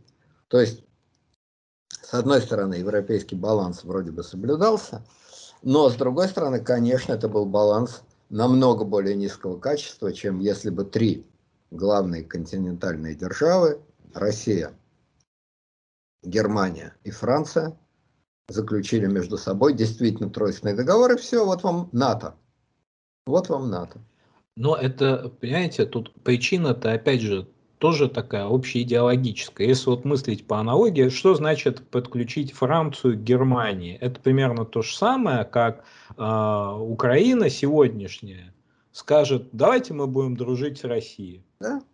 Вот. Это невозможно. Это невозможно себе представить. Невозможно, тем более президент э, Франции, то есть при, будет это президент Пуанкаре, это самоубийство президента Пуанкаре. Будет это президент хоть Макрон, хоть кто, это будет убийство, самоубийство президента Макрона. Общественное мнение, правильно. Пружина чести – наш кумир, вокруг чего вертится мир. Правильно. Пружина чести наш кумир. Да. И вроде как это все до 1908 года ситуацию законсервировало. Ну так, относительно законсервировало. В 1908 году, опять же, вот Австро-Венгерская империя, возвращаемся к нашему Франкенштейну. Дело в том, что там Франкенштейн вообще во всех смыслах, начиная с того, что там империя обветшалая полностью, которая сохраняет один фасад в виде Вены, вот. И старый император, который мало чем управляет. И что в такой ситуации делает государство, которое находится вот на грани сползания? Оно вмешивается в авантюру. Ну, в частности, аннексирует Боснию. Об этом я уже рассказал. То есть, а, обманывая как бы болвана из Вольского, она аннексирует Боснию, и вроде все нормально. Но фокус в чем? В том, что Россия, вообще-то говоря, а, знает о том, что собирается делать Австро-Венгрия. То есть до аннексии Боснии Николай II был прекрасно в курсе, что Австрия пойдет присоединять Боснию. То есть э, до того, как ему официально это предложение поступило. И в чем было, кстати говоря, дело? Дело было в начальнике разведки Австро-Венгрии был такой э, ген... пол, полковник Рёдель. Вот. Полковник Рёдель был, да. Очень а... рекомендую всем посмотреть знаменитый фильм Иштвана Саба, если я не ошибаюсь, режиссер. Полковник Редль. Это был ценнейший агент э, российской разведки. Кстати, тоже гомосексуалист, между прочим. Не тоже гомосексуалист, а благодаря тому, что гомосексуалист, агент. Альфред Рёдель он был очень известный. Вообще, вот, понимаете, гомосексуализм в тот момент, это просто целая субкультура, это вот отдельный мир, там вот отель э, Кломзер, такой очень фешенебельный отель, где встречались гомосексуалисты. В общем, в чем было дело? В том, что у Альфреда Рёделя было очень много любовников, и эти любовники очень недешево обходились, как бы. Да, это нужны были деньги. А самый простой способ покупать там огромные лимузины, да, тогда уже были лимузины, вот, автомобилей особо не было, а лимузины были, это работать на русскую разведку. И получается, он сливал еще все... был, по-моему, э, русин, если я не ошибаюсь, по национальности, не немец. Ну вот это я не знаю, вот, то, что гомосексуалист, он я знаю. Вот. И, значит, эта история вскрылась о том, что все э, данные немецкого генштаба, они утекают в Россию. И в том же самом отеле, где он встречался с мальчиками, там пять его товарищей пришли к нему, вежливо положили ему на стол пистолет с одним патроном, вот, сели, начали вести беседу, по-моему, 6 часов или 5 часов они ждали, через 5 часов выстрел, висок в исполнении Альфреда Рёделя и ценнейший агент России был, совершил самоубийство. Это а был за всю историю русской и советской разведки самый высокопоставленный ценный агент, потому что ни Зорге, при всем его величии несомненном, ни Клаус Фукс, ни, значит, тем более какой-нибудь там Эймс, конечно, не идут ни в какое сравнение э, с этим агентом. Почему? И даже, наверное, Рудольф Абель. Да, да, э, не идут ни в какое сравнение. Почему-то у нас его мало, о нем мало знают, мало пишут. Но я еще раз вот говорю, рекомендую, э, кому интересно, фильм, по-моему, режиссер Иштон Саба, если я не ошибаюсь, «Полковник Редль». Это очень хороший фильм, где замечательно передана эта атмосфера и все эти дела. Аннексия Боснии считается вроде как, что это одна из таких очень важных э, именно причин войны. Но, как это водится в дипломатии, война не началась сразу. Тут вступила в дело Османская империя. Османская империя, больной человек Европы, стремительно распадающийся, в положении, пожалуй, еще хуже, чем Австро-Венгерская империя. Там вовсю начинается младотурецкая революция. То есть младотурецкая революция начинается по факту э, в 1907 году, а Боснию аннексируют в 1908 году. Вот. И за ней идет череда балканских войн. Я уж совсем э, кратко скажу про Балканские войны. Балканские войны это как бы э, избиение бедной, бедной, бедной Османской империи. То есть э, в первой Балканской войне группа маленьких государств, это э, Черногория, Греция, Болгария, Сербия, по-моему. Они, в общем, отобрали у Османской империи последнее ее владение в Европе. Вот. А Вторая Балканская война, а, они просто начали воевать друг с другом. То есть вор у вора э, как бы украл, а потом вор вора и побил. Кстати говоря, очень любопытно, вот тут еще одна развилка. Вот почему Российская империя на ультиматум Сербии, который будет в 2014 году, вот она вмешалась, а вот, например, в Балканские войны а не вмешалась. Только Знаете, ведь тоже... думаю, э, на этом давайте мы поставим точку, потому что мы очень долго сегодняшнюю программу. Что касается вопроса, который вы задали, то я склонен э, присоединиться к тому ответу, который вы же и назвали. Действительно, если речь идет про 1910 год а, или какой 1908 год. Ну, вы про какую конкретно? Там, ну, там э, в 12-13 12, 13. А, э, ну, тогда не знаю. Тогда не Столыпина к этому моменту не было. Нет, э, первая восьмой, по-моему, год, а вторая уже тринадцатый да, год. В ну, значит, первая война, тут все понятно. Только что отгремела революция. Только что отгремела э, э, русско-турецкая, русско-японская война. Ну куда? Естественно, Столыпин костьми бы лег, да и Николай не хотел. Конечно, не хотел. Вообще, еще раз, в сотый раз, в тысячный раз, никто не хотел воевать. Ни Николай, ни Вильгельм, ни, значит, э, э, французские президенты. Никто. Все хотели сохранить лицо, это да. Сохранить лицо в глазах своего избирателя. Что-то, ну, у Николая не было избирателей, но в глазах своего общества. А что-то да, прибрать к рукам, если получится. Ничего не отдать, но воевать, воевать, конечно же, не хотел никто. Вот, поэтому в 1908 году все понятно. А если речь идет про 12-13 год, ну, это фактически преамбула, э, преамбула настоящей войны, но я думаю, что о том, как разворачивались события в 2014 году, когда, собственно, война, настоящая война произошла, вот это, об этом мы, значит, в следующий раз поговорим более детально.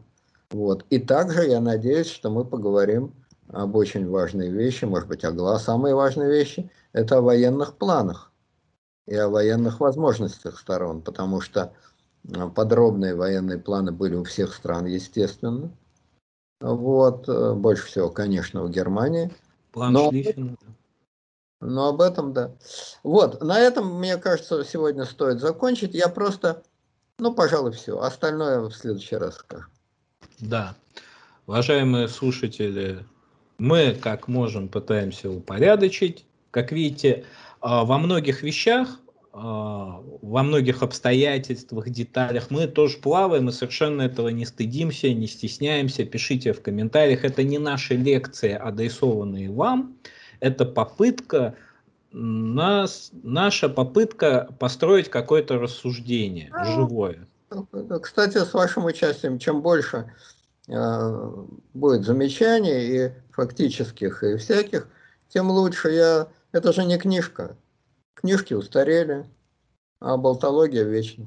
Да, и тут я бы сделал маленькое такое объявление. Мы вот в Телеграме э, договорились до того, я не знаю, как Леонид Александрович воспримет эту идею, но, в общем, э, отец Петр Мещеринов и вот пользователь, по-моему, GDS, вот постоянный наш слушатель, они, в общем, э, ну, так скажем, начали задавать вопросы вот по ходу нашего повествования о Первой мировой войне, я думаю, еще больше этих вопросов вызовет этот выпуск, потому что он ничего не проясняет, а только еще больше вопросов ставит.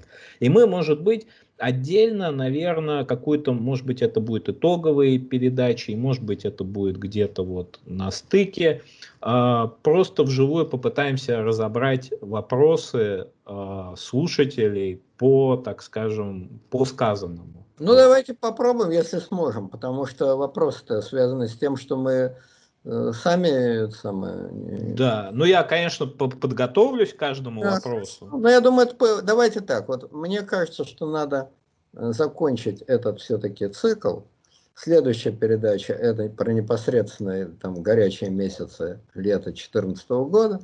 Потом хотелось бы сделать передачу про войну, еще раз повторяю, не с точки зрения описания сражений, это уж совсем, ну не знаю, как не ваша, но точно не моя епархия, а с точки зрения политической и социальной э, психолог... Э, ситуации в воюющих странах. Но после этого, если, значит, окаянства хватит, попробуем ответить на вопросы. А потом уже, после этого, мы делаем прыжок к партии большевиков и к 17 году, к падению, значит, э, империи, к возвра... приезду Ленина в Россию, ну и завертелось. К февральской революции. Да, февральской революции и все, что будет за ней. Да. Уважаемые слушатели, соответственно, я озвучил свое предложение. Если вам интересно, вовлекайтесь, пишите вопросы, подписывайтесь на канал. Кому не интересно, отписывайтесь от канала, ставьте лайки, ставьте дизлайки. На сегодня все. До следующего раза. Всего доброго. До свидания.